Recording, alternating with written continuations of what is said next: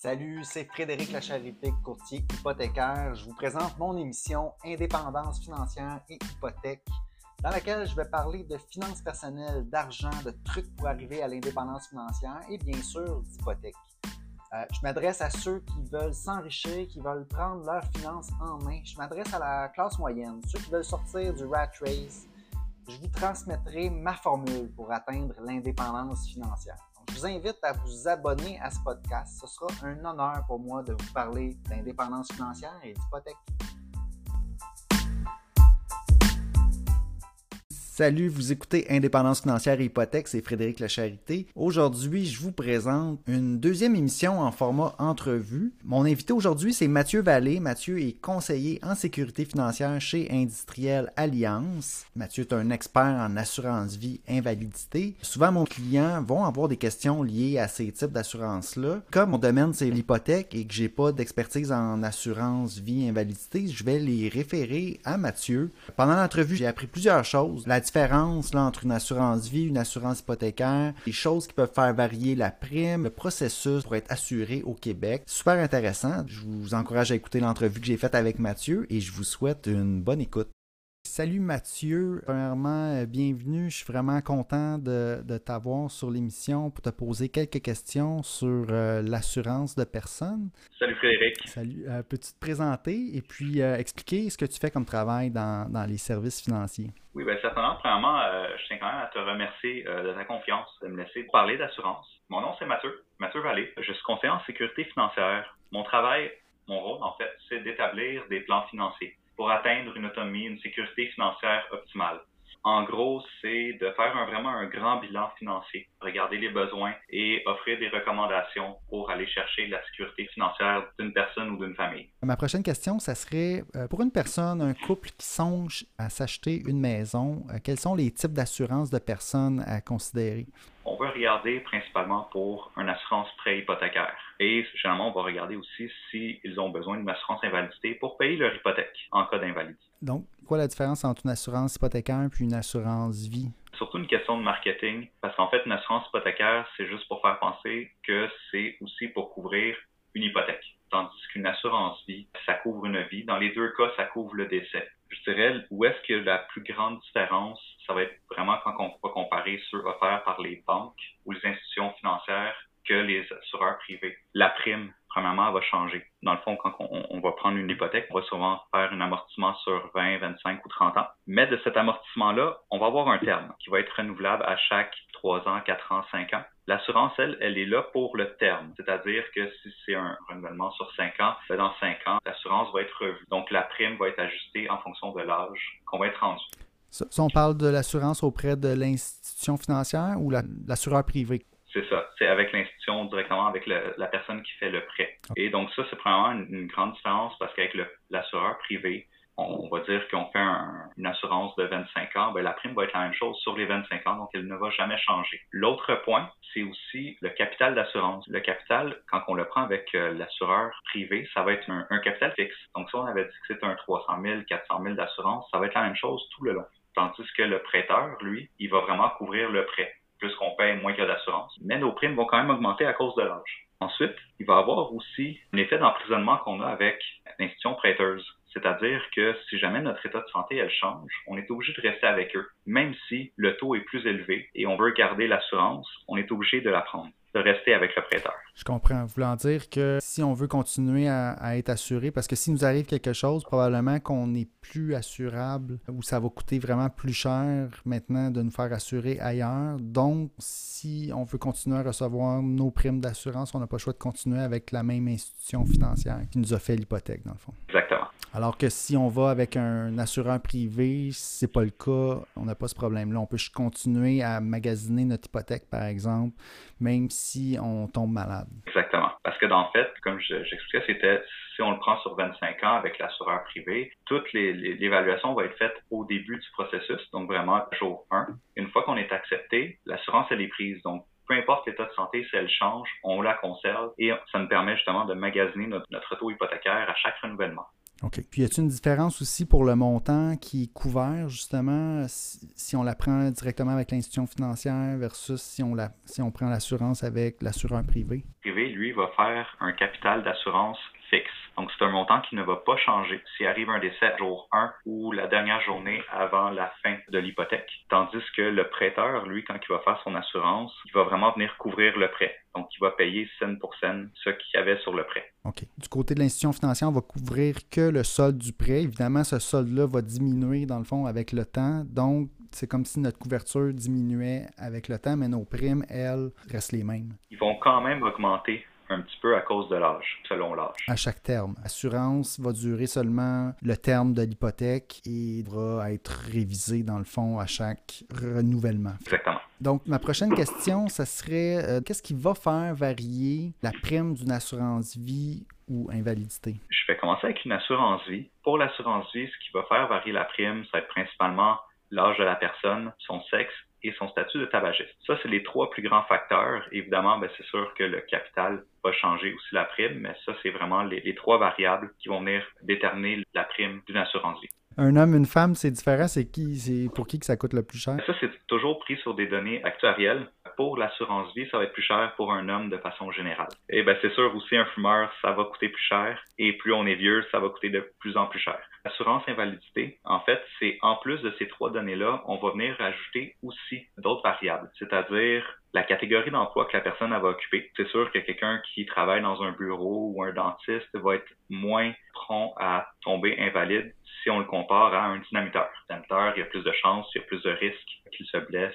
Donc, c'est principalement ça qu'on va venir rajouter. C'est sûr que on, vu que c'est des prestations du vivant en assurance invalidité, on ajoute aussi, en fait, le, le délai de carence qui va venir, on peut recevoir les prestations dès le jour 1 ou attendre 30 euh, jours, 60 jours, 3 mois. Il y a plusieurs variables qu'on peut venir ajouter la prime avec ça. OK, donc un délai de carence, c'est la période entre le temps qu'on réclame puis le temps où est-ce qu'on va commencer à recevoir la prestation. Donc plus le délai de carence est élevé, plus la prime peut diminuer. Exactement. C'est sûr qu'avant d'offrir un ou l'autre, il faut toujours faire une analyse de besoin, vérifier aussi quelles sont les sources de revenus qu'ils ont si jamais ils ont un fonds d'urgence, combien de temps que ça peut leur durer, parce que ceux qui n'ont pas de fonds d'urgence, généralement vont prioriser un délai de carence plus court, que ceux qui ont un fonds d'urgence peuvent se permettre d'attendre un petit peu. Donc, si je fais un résumé, l'âge de la personne, super important.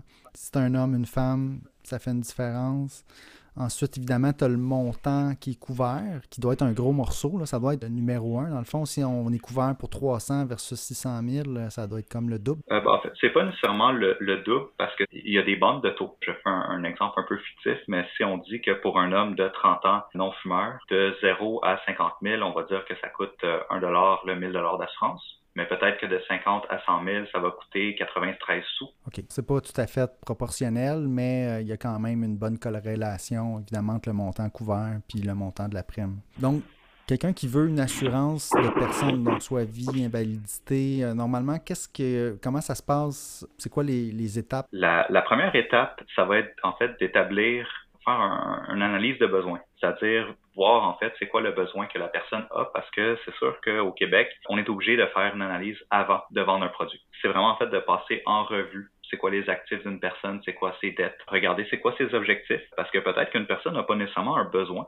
en assurance. Fait que c'est vraiment de, faire un profil financier de la personne. Je dirais, pour faire une analyse, prévoir environ un 30 à 45 minutes. C'est sûr que ça va dépendre aussi d'une personne ou un couple. Hein. Un couple, c'est toujours un petit peu plus long. On veut aussi quand même établir les objectifs de la personne, donc que ça soit pour de l'assurance ou de l'épargne. Les deux sont quand même interconnectés. Mais si on y va vraiment sur de l'assurance, ben ça faut, faut quand même faire les objectifs. C'est quoi le but de l'assurance? parce que évidemment, ce n'est pas juste au décès, ça peut être utilisé dans des stratégies de retraite. La première chose, ça va être vraiment de faire un bilan financier. OK. Puis des objectifs, ça peut être quoi? Donc pour la retraite, exemple, avoir un revenu X à, la retraite, ça pourrait être un, des objectifs. D'autres exemples? Ah ben, c'est sûr, le, revenu de retraite en est une. Ça peut être, euh, par exemple, avoir une valeur successorale plus élevée au décès, mais je dirais principalement, c'est les deux options comme objectif financier. Deux objectifs financiers, donc revenu à la retraite, puis ce qu'on veut léguer finalement à notre, euh, notre succession en héritage. Exactement. Ben, c'est sûr, ça peut être aussi pour offrir un remplacement de revenus au cas où il y aura un décès prématuré. Peut-être protéger. Pendant la vie active au travail. Protéger son conjoint aussi, peut-être, cas de décès. Conjoint, la famille en général conjoint, enfant, amener ses enfants jusqu'à jusqu'à maturité pour qu'ils ne manquent de rien en cas de décès invalidité. J'imagine que c'est des calculs, des situations que tu vas regarder avec les clients. Une fois que ça, ça a été établi, nous, on va établir une recommandation sur quel type d'assurance on va choisir, qui va être en lien principalement avec l'objectif de l'assurance. Une fois qu'on a fait ça, on va remplir une proposition, on va répondre à un questionnaire médical et on va l'envoyer à la compagnie d'assurance. La compagnie d'assurance, par après, elle, elle va aller en, tarification, elle va vérifier si elle a un besoin d'aller vérifier, par exemple, un dossier médical, passer des tests comme des prises de sang. Ce n'est pas toujours le cas, mais une fois que ça, va être fait et que la compagnie va avoir accepté l'assurance, c'est là que le contrat va devenir en vigueur. Principalement, ça, c'est le processus d'une assurance au Québec. OK. Donc, analyse. Ensuite, le client choisit une option, on soumet ça à l'assureur. Peut-être qu'il y aura une évaluation médicale ou des examens, des prises de sang ou pas, ça dépend des cas, puis ensuite on a le résultat. OK. Exactement. Euh, ça, c'est quand même à noter là, que quand on fait ça, on a l'option de soit avoir une note de couverture ou non, c'est-à-dire d'être couvert entre la proposition et l'acceptation parce que des fois, ça peut durer quelques mois. Si jamais il faut aller chercher les dossiers médicaux, c'est un peu plus long. Fait qu'on peut offrir une note de couverture si la personne est en bonne santé qui vient en fait donner une assurance temporaire entre le jour 1 et l'acceptation. OK. Donc, si on appelle ça une note de couverture. Exactement. Ça, ça va être très important. Généralement, quand les personnes veulent s'acheter une maison, qui font une promesse d'achat, ils sont responsables du prêt. Oui. Donc, avoir une note de couverture est très important pour eux parce que si jamais il y avait un décès entre-temps, ils sont quand même responsables du prêt. exactement. Oui, c'est pour ça que moi, aussitôt qu'on a l'engagement hypothécaire puis qu'on va enlever la condition de financement sur une promesse d'achat, on va parler d'assurance puis on va leur dire, regardez, c'est important parce que là, c'est un contrat qui vous engage. S'il arrive quelque chose, il faut y avoir pensé un peu d'avance de la façon que vous voulez être protégé. C'est ça. Il y en a beaucoup qui, qui disent, ah, moi, je vais attendre la par exemple, le notaire, c'est telle date, on va attendre cette date-là. Ben, généralement, non, parce que, premièrement, la proposition, ça peut prendre quelques semaines, voire quelques mois avant d'avoir une réponse de l'assureur. Et on est quand même responsable de la dette. C'est un engagement qu'on prend. Exact. Bon point. Excellent. Donc là, on a parlé du processus. On a pas mal parlé aussi de comment quelqu'un établit son besoin en assurance de personne. Peut-être qu'on est-ce qu'on est qu'on avait d'autres choses à dire par rapport à ça? Ben, c'est vraiment faire le tour, en fait, euh, un bilan financier d'une personne. je dirais oui, on a fait, on a fait le tour. c'est ça. on, regarde nos besoins, on regarde ce qu'on veut pour la retraite euh, comme héritage, puis évidemment s'assurer qu'un conjoint survivant ou des enfants, s'il nous arrivait quelque chose, sont bien protégés. Exactement. Ben, c'est surtout, c'est là souvent qu'il y a un petit déclic, l'achat d'une maison, d'une propriété. Quand on a des enfants, c'est là qu'il y a un, déclic qui se fait chez les personnes en se disant, oh, c'est vrai que là, ça serait important. Si jamais arrive de quoi, je, je veux pas que ma famille doive vendre la maison, vivre sur un seul salaire quand j'ai quelques enfants à la maison. Fait que c'est là vraiment qu'ils se disent, c'est vrai que c'est important. Absolument. OK. Dernière, euh, ou en fait avant-dernière question, euh, évidemment, comme tu le sais, là, mon, mon émission s'appelle Indépendance financière et hypothèque. Euh, donc, j'aime ça à chaque émission, parler d'indépendance financière. Donc là, je te poserai la question, quel rôle joue l'assurance pour atteindre l'indépendance financière? En fait, les, deux sont assez bien reliés. Moi, je travaille vraiment dans la sécurité financière, donc c'est-à-dire on veut prévenir un imprévu qui pourrait arriver dans la vie d'une personne, que ce soit un décès prématuré, un, invalidité ou une maladie grave. On veut s'assurer que cette personne-là va être protégée, donc que son indépendance financière soit aussi protégée parce qu'on ne veut pas que la personne fasse Ah, ben finalement, m'est arrivé quelque chose, je dois prendre toutes mes économies pour me soigner et finalement, il faut recommencer à zéro. Donc, c'est vraiment en fait aller chercher une tranquillité d'esprit pour parer n'importe quelle situation qui pourrait arriver. dans le fond, c'est ça. C'est, on travaille fort pour euh, justement cheminer vers l'indépendance financière. À un certain point, ça vaut la peine de protéger ce qu'on a pour s'assurer que même s'il nous arrive euh, une bad luck, qu'on arrive quand même à l'indépendance financière comme on a prévu. C'est pour protéger notre cheminement, notre arrivée euh, vers cet objectif-là. Oui, c'est faut noter aussi que dans les produits d'assurance, il y a beaucoup de stratégies de retraite qui peuvent être faites. Fait que ça fait partie aussi peut-être des, solutions pour avoir une indépendance financière. OK. Si quelqu'un, Mathieu, euh, aimerait te rejoindre pour euh, te poser des questions, peut-être euh, voir leurs besoins en assurance, comment quelqu'un peut communiquer avec toi pour, pour faire ça? Ils peuvent me rejoindre sur mon cellulaire directement, soit m'appeler ou m'envoyer un petit texto au 514 451 9191 ou ils peuvent venir me voir sur mon site internet mathieuvalet.ca. Super. Vraiment content, euh, Mathieu, de t'avoir parlé. J'en ai appris sur l'assurance avec les, réponses que tu m'as données aujourd'hui. Ça me fait vraiment plaisir que tu aies accepté mon invitation. Certainement. Ben, merci. Écoute, Frédéric, pour l'invitation. Yes. Euh, sur ce, ben, je vais terminer l'émission en disant tout le monde nous souhaite un bon cheminement vers l'indépendance financière.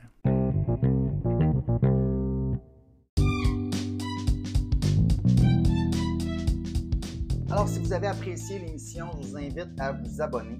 J'ai aussi une page Facebook à laquelle vous pouvez vous abonner. Ça s'appelle Frédéric Lachèvetier Courtier Hypothécaire. Vous verrez passer mes publications hypothécaires quotidiennement. Si vous avez des questions ensuite d'hypothèque pour moi, achat, renouvellement, refinancement, n'hésitez pas à communiquer avec moi en prenant rendez-vous. Euh, l'adresse parleravecfred.com c'est un site, ça va vous mener directement sur mon calendrier. Vous pouvez choisir la date, l'heure, choisir le moment qui vous convient pour prendre rendez-vous. Ensuite, euh, par courriel à hypothèque au pluriel, donc hypothèque avec un S à commercial frédériclacharité.com, téléphone 514-243-8994. Toutes ces infos-là sont disponibles dans les notes de l'émission. Puis ça me fera plaisir de parler d'indépendance financière et d'hypothèque avec vous.